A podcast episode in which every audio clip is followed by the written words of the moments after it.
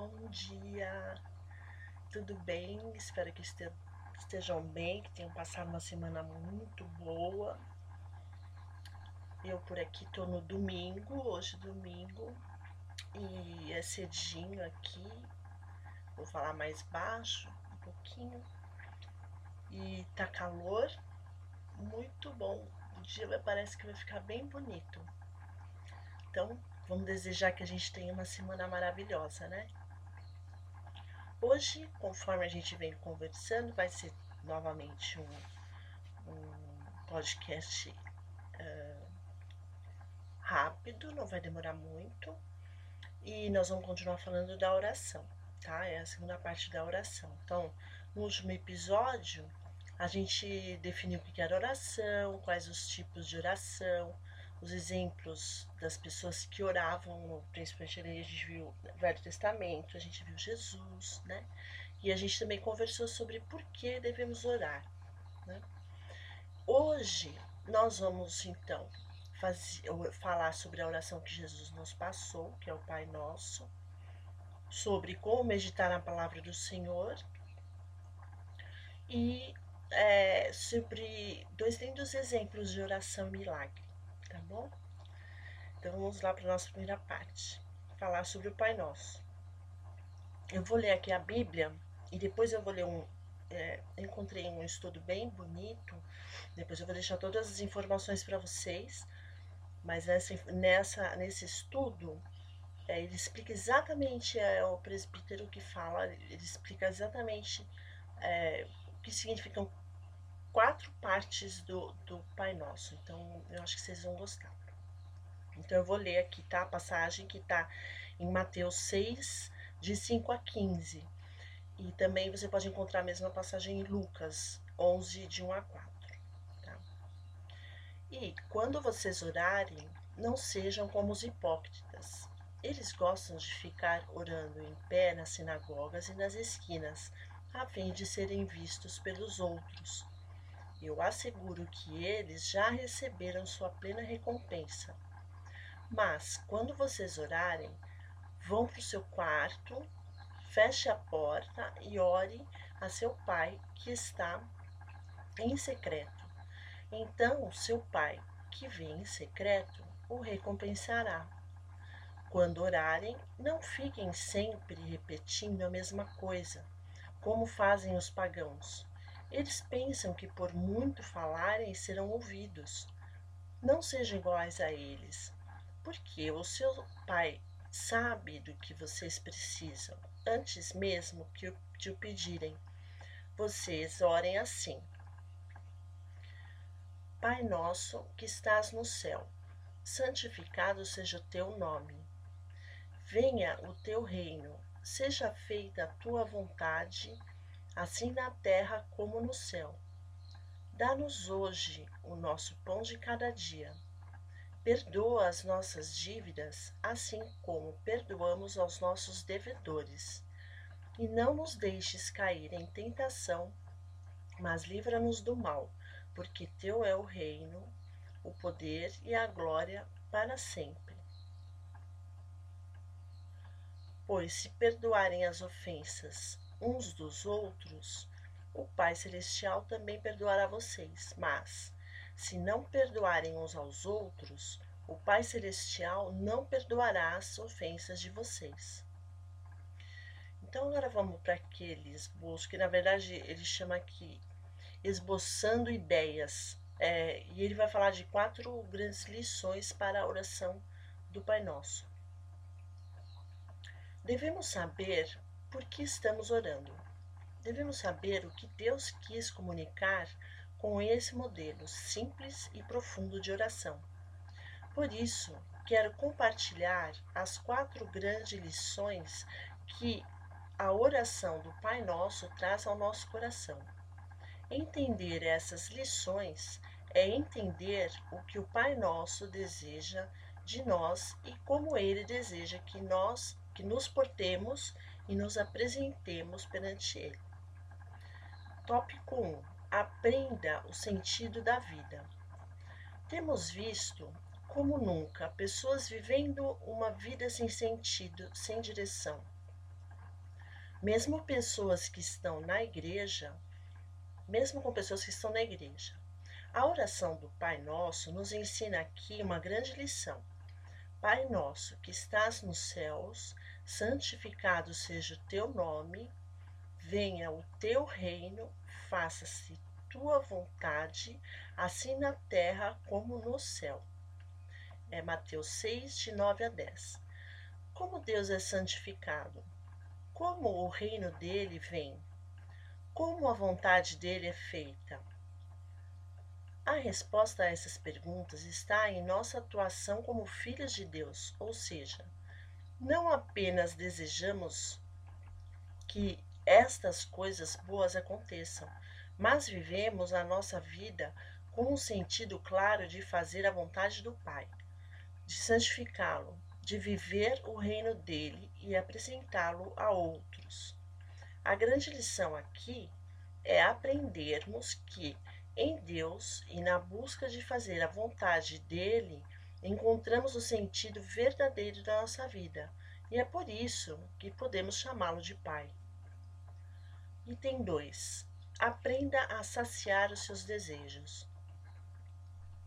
Encontrar o sentido da nossa vida em Deus não é a única coisa que precisamos para viver, vivermos plenamente. Temos outras necessidades, necessidades físicas e emocionais. Nesse sentido, o Pai Nosso nos ensina: o pão nosso de cada dia dá-nos hoje. O grande ensino aqui é buscar em Deus saciedade das nossas necessidades. Isso não significa que devemos orar e não fazer nada, ficarmos apenas esperando Deus nos servir.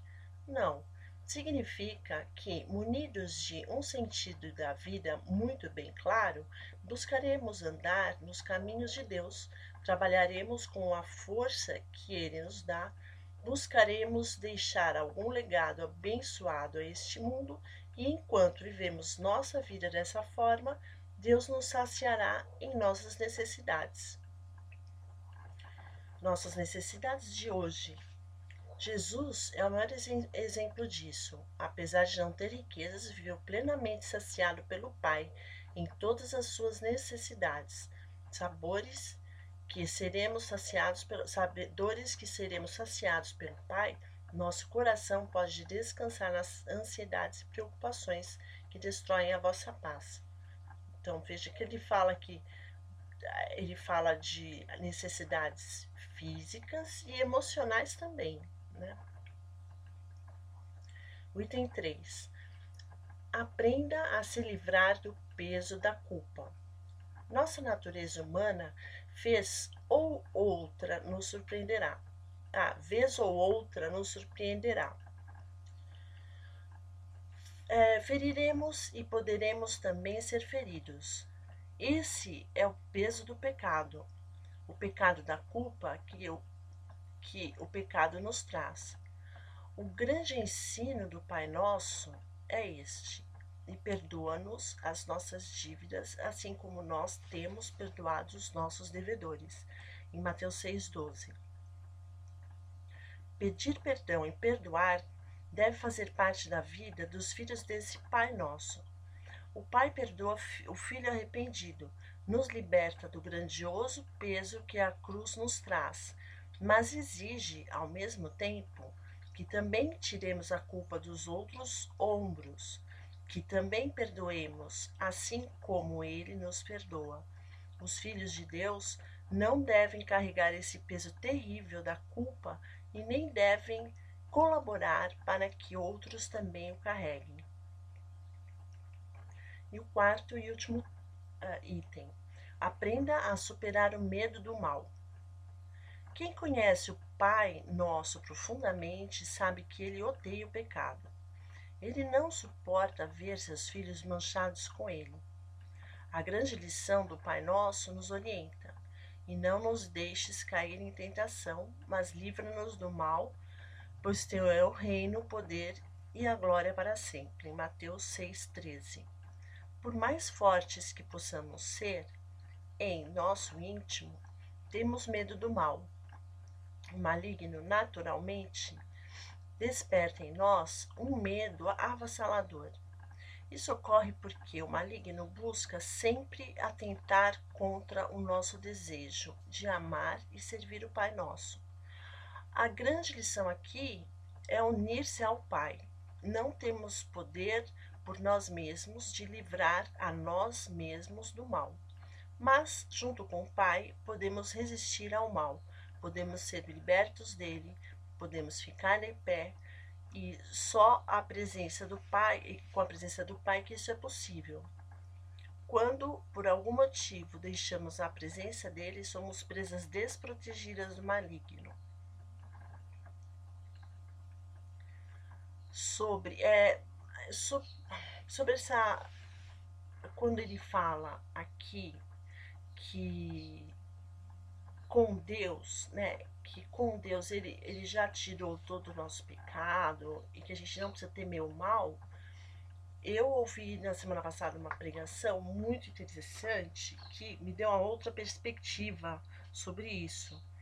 E o pastor dizia o seguinte: ele dizia assim, é, quando você tem Cristo dentro de você, você não tem que temer o mal mais.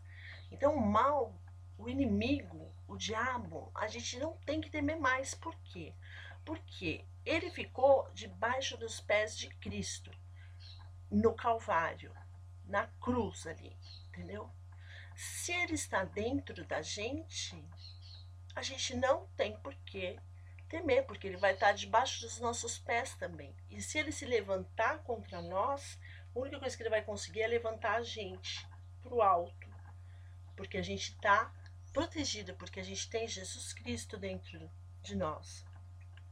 Então, acho que essa perspectiva dá uma boa ideia de, de, do que significa isso, de ter Cristo dentro da gente. Né? E a gente não precisa realmente temer o mal, a gente precisa temer a gente mesmo só, porque nós aqui acabamos buscando o pecado e fazendo o pecado, magoando, como disse ali, enfim, é, a gente só precisa temer a gente mesmo. Não é um mal que está atrapalhando a nossa vida, somos nós mesmos.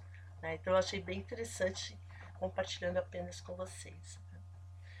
Aqui eu peguei um pedaço do livro da Joyce Semeyer. Depois eu vou também colocar esse nome lá para vocês do livro, né? O livro se chama Campo de Batalha da Mente, vencendo a batalha em sua mente, que é exatamente o que a gente está falando agora, né? Na, no fundo, no fundo, nós mesmos, só nós mesmos é que somos é, o, o problema, não é o outro. Ela diz o seguinte: quando uma pessoa está passando por um momento difícil, sua mente quer desistir. Satanás sabe que se puder derrotar-nos em nossa mente, poderá nos derrotar em nossa experiência. Por isso, é tão importante que não percamos o ânimo, não nos cansemos nem desfaleçamos. E ela cita então Gálatas 6.9, que diz: Não nos cansemos de fazer o bem, pois no tempo próprio colheremos, e não se não desanimarmos. Né? Isso aí ela falou na página 198 eu achei interessante a gente citar porque diz a respeito ao que a gente conversou há pouco, né? Então, acho que vamos para o próximo. um lindo exemplo de oração. Eu tenho dois exemplos de orações aqui. Um, é, eu recebo um material da One, é, chama One Voice, da Tears Fund. Eles são um, um, não sei se é uma ONG, mas é, eles são pessoas que ajudam é, refugiados, ajudam é, pessoas que estão em guerra, eles vão para esses países aí, eles estão espalhados nesses países, sabe? E ele tra eles trazem as experiências e trazem as, as, os pedidos de oração também, né? Então a gente ajuda intercedendo e ajuda mandando fundos se for necessário, né? Quando você tem fundos né, para mandar. Mas ele conta aqui um caso da vida real. Ele disse que dois grupos de pessoas em Moçambique costumavam se encontrar para estudar a Bíblia e fazer, é, trazer o conhecimento que eles tivessem aprendessem na Bíblia para o cotidiano deles, tá certo? Então, só que quando o coronavírus começou, eles entraram em ação e foram ajudar, sabe quem? Os presidiários. Porque Jesus fala que a gente tem que ajudar os presidiários. Eles ficaram altamente vulneráveis por causa da, do coronavírus, né? Então, eles levaram sabão e levaram máscaras.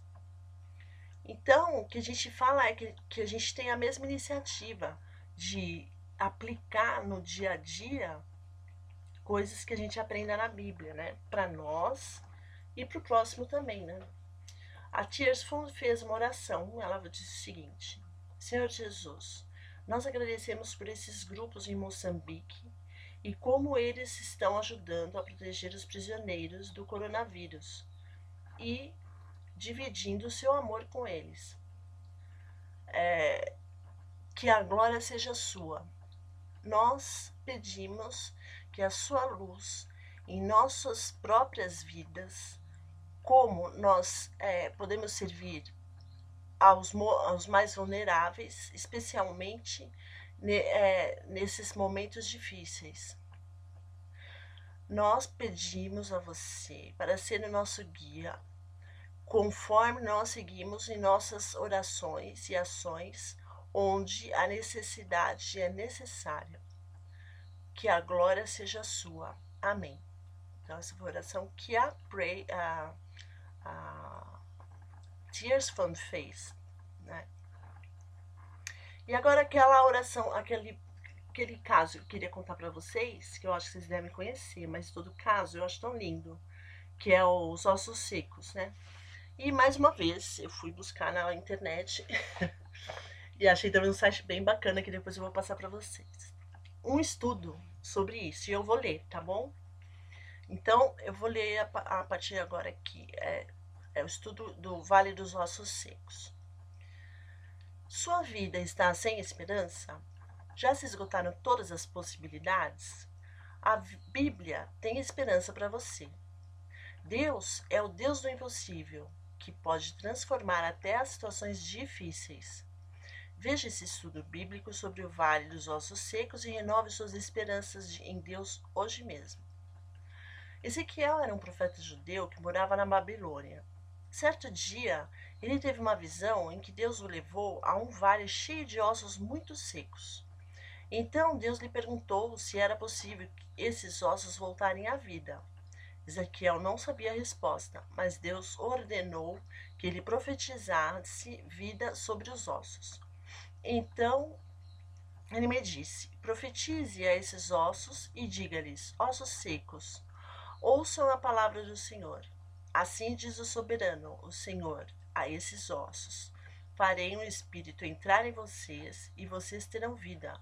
Porém tendões a vocês, em vocês, e farei aparecer carne sobre vocês, e os cobrirei com pele. Porei um espírito em vocês, e vocês terão vida.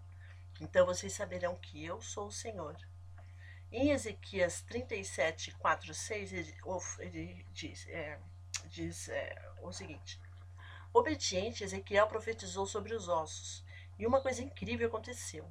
Os ossos se juntaram e os músculos, tendões e pele voltaram a aparecer sobre eles.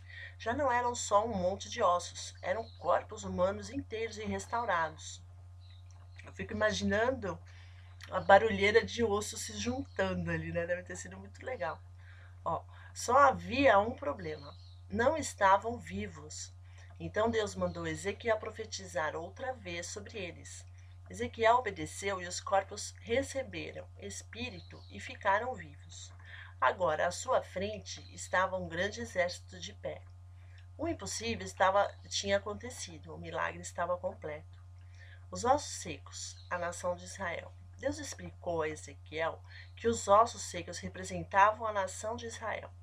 Depois de muitos anos de desobediência, Deus tinha castigado os israelitas entregando-os nas mãos de seus inimigos. A cidade de Jerusalém tinha sido arrastada. O templo estava em ruínas. E o povo tinha sido deportado para a Babilônia. Tudo isso era fruto do pecado. O povo de Israel tinha abandonado a Deus para seguir ídolos e tinha se dedicado a fazer muitas coisas que eram erradas. Como não se tinham arrependido e mudado de vida, receberam o castigo que mereciam. Agora, diante da devastação, eles reconheceram seus erros, mas perderam a esperança.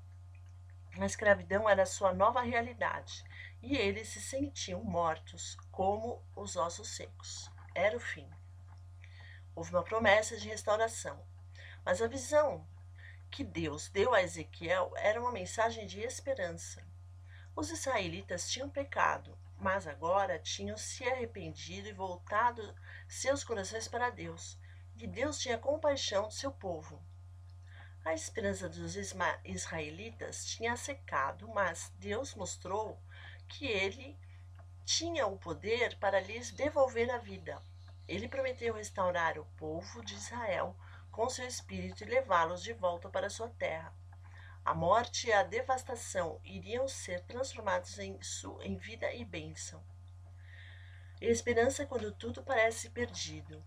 Por vezes, nós nos encontramos em situações sem esperança, por causa de nossos pecados ou pelas circunstâncias da vida. Nessas horas, parece que a única coisa que podemos fazer é desistir e morrer, porque não há outra saída. Mas Deus nos oferece esperança.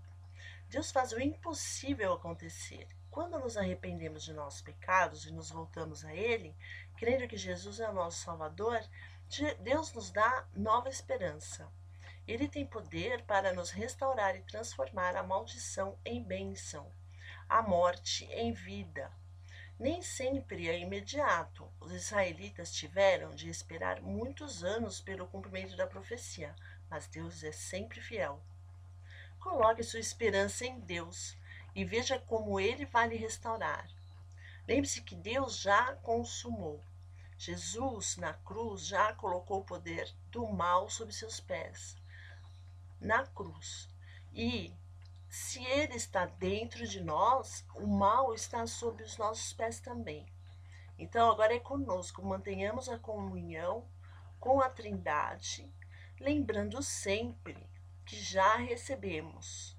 Profetizemos sobre a nossa vida coisas boas, coisas belas, é, é, é, a gente profetiza também é, prosperidade, profetiza uma família de Deus, em nossa casa de Deus, em nome de Jesus, tá bom? Vamos orar. Querido Deus e Pai, muito obrigada por esse riquíssimo estudo de hoje. Te louvo e te agradeço, Senhor, que dê entendimento a cada pessoa que está ouvindo esse estudo, Senhor. Alarga as nossas fronteiras, Senhor, para que a gente possa ser mais e mais é, representante de Ti aqui na terra, Senhor. Que a gente seja um exemplo, Pai, nossas vidas sejam em ordem. Eu te peço, Pai, e te louvo e te agradeço, Senhor, pela Tua presença em nossos corações e dentro de nós. Obrigada, Jesus, pelo Seu sacrifício na cruz. Obrigada, querido Espírito Santo, por estar sempre intercedendo por nós por estar sempre conosco em nossas necessidades. Muito obrigada, Deus, meu Pai. Muito obrigada pela misericórdia para conosco, Senhor. Eu te peço, Senhor, que essa semana seja uma semana maravilhosa para cada um de nós, Senhor. Para aqueles que não estão nos ouvindo também, Senhor. Para aqueles que estão tão longe, Senhor. Para aqueles que estão em nossas redes sociais, Pai. Eu te peço, em nome de Jesus, olha por, por cada um, Pai. Olha por aquela necessidade extrema, Pai, no nordeste do nosso país, também nesses países, Pai, onde a Tears Fund atua, Pai, que são países que estão passando grande necessidade, grande problema também de guerras, etc. Seja com cada um de nós, Senhor, da sabedoria aos governantes, para que nós tenhamos um mundo melhor, apesar de que a gente sabe que um os tempos não são bons, os tempos são maus, Pai. Que a gente seja exceção e tenha bons tempos em nossas vidas. Em nome de Jesus, Senhor. Amém. Amém, queridos. Então, semana que vem a gente vai falar sobre, uh, sobre dois livros interessantes que eu vi aqui, que eu acho que a gente pode uh, compartilhar aqui com vocês, né? Um é do Michael Wells, o outro é do John Maxwell. E vamos falar um pouco de jejum também, tá bom? Uma ótima semana, que Deus abençoe cada um poderosamente. Em nome de Jesus, tá bom? Tchau.